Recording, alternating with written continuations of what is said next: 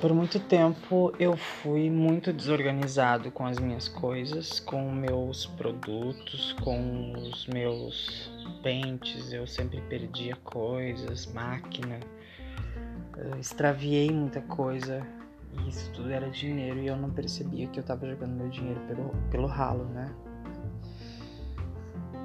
Mas pior que isso é que depois de um tempo que tu fica conhecido dentro de uma área como é o caso do cabeleireiro, as pessoas começam a te ligar para fazer orçamentos de coisas. Então eles orçam tua maquiagem, teu cabelo, se tu tem uma equipe, quantas pessoas vão participar, se tem uma manicure, quanto custa uma diária contigo. E aí, com o passar do tempo, eu fui vendo que eu não era organizado nesse sentido. Eu nunca tinha um card, nunca tinha um, um, uma revista para enviar para o meu cliente se uma agência de publicidade me contratava era porque alguém me indicava e não por causa do meu portfólio. Então isso tudo fez toda a diferença, assim. Quando eu comecei a me organizar, as coisas começaram a acontecer realmente. Eu comecei a surpreender as pessoas entregando um produto além daquilo que ela estava imaginando. Então, em vez de me pedir um, um orçamento e eu enviar por escrito, ah, é mil reais, uma diária, eu comecei a fazer nos aplicativos, né, no Canva, antes eu fazia no PowerPoint, enviavam uma coisa que pudesse ser mais visivelmente é, uh, profissional. E aí quando tu começa a te importar com o teu lado profissional, na hora de fazer um orçamento, as pessoas também começam a perceber que tu é mais profissional. E tu sendo mais profissional, tu acaba podendo enviar aquilo para muitas pessoas, inclusive para quem não tá fazendo um orçamento contigo. E aí vem uma grande sacada para esse momento nosso que a gente está vivendo. Quais são as empresas que tu conhece e que tu vê que o, o Instagram tá ruim, que o Facebook tá ruim, que essas empresas têm grana para investir, talvez até precisando mudar as suas imagens e você é uma pessoa que sabe fazer essa imagem e não está tendo essa iniciativa de ganhar dinheiro. E quando eu digo é porque realmente eu vivo isso, essa situação acontece diariamente. Só para vocês terem uma ideia, durante a pandemia eu fiz três orçamentos com empresas uh, para tentar fechar um negócio com elas e uma delas, inclusive, era de São Paulo. Tipo, tem muito cabeleireiro, agências de cabeleireiros lá.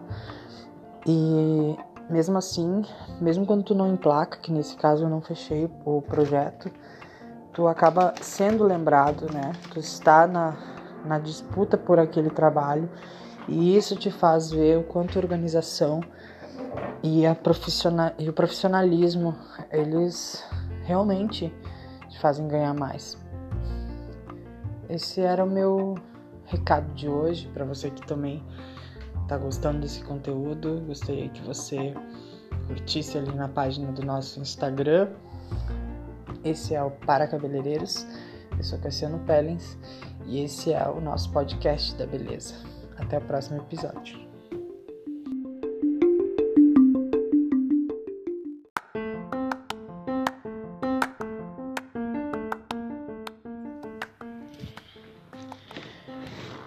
Por muito tempo eu fui muito desorganizado com as minhas coisas, com meus produtos, com os meus pentes. Eu sempre perdia coisas, máquina, eu extraviei muita coisa e isso tudo era dinheiro e eu não percebia que eu estava jogando meu dinheiro pelo, pelo ralo, né? Mas pior que isso é que depois de um tempo que tu fica conhecido dentro de uma área como é o caso do cabeleireiro, as pessoas começam a te ligar para fazer orçamentos de coisas. Então eles orçam tua maquiagem, teu cabelo, se tu tem uma equipe, quantas pessoas vão participar, se tem uma manicure, quanto custa uma diária contigo. E aí, com o passar do tempo, eu fui vendo que eu não era organizado nesse sentido, eu nunca tinha um card, nunca tinha um, um, uma revista para enviar para o meu cliente se uma agência de publicidade me contratava era porque alguém me indicava e não por causa do meu portfólio.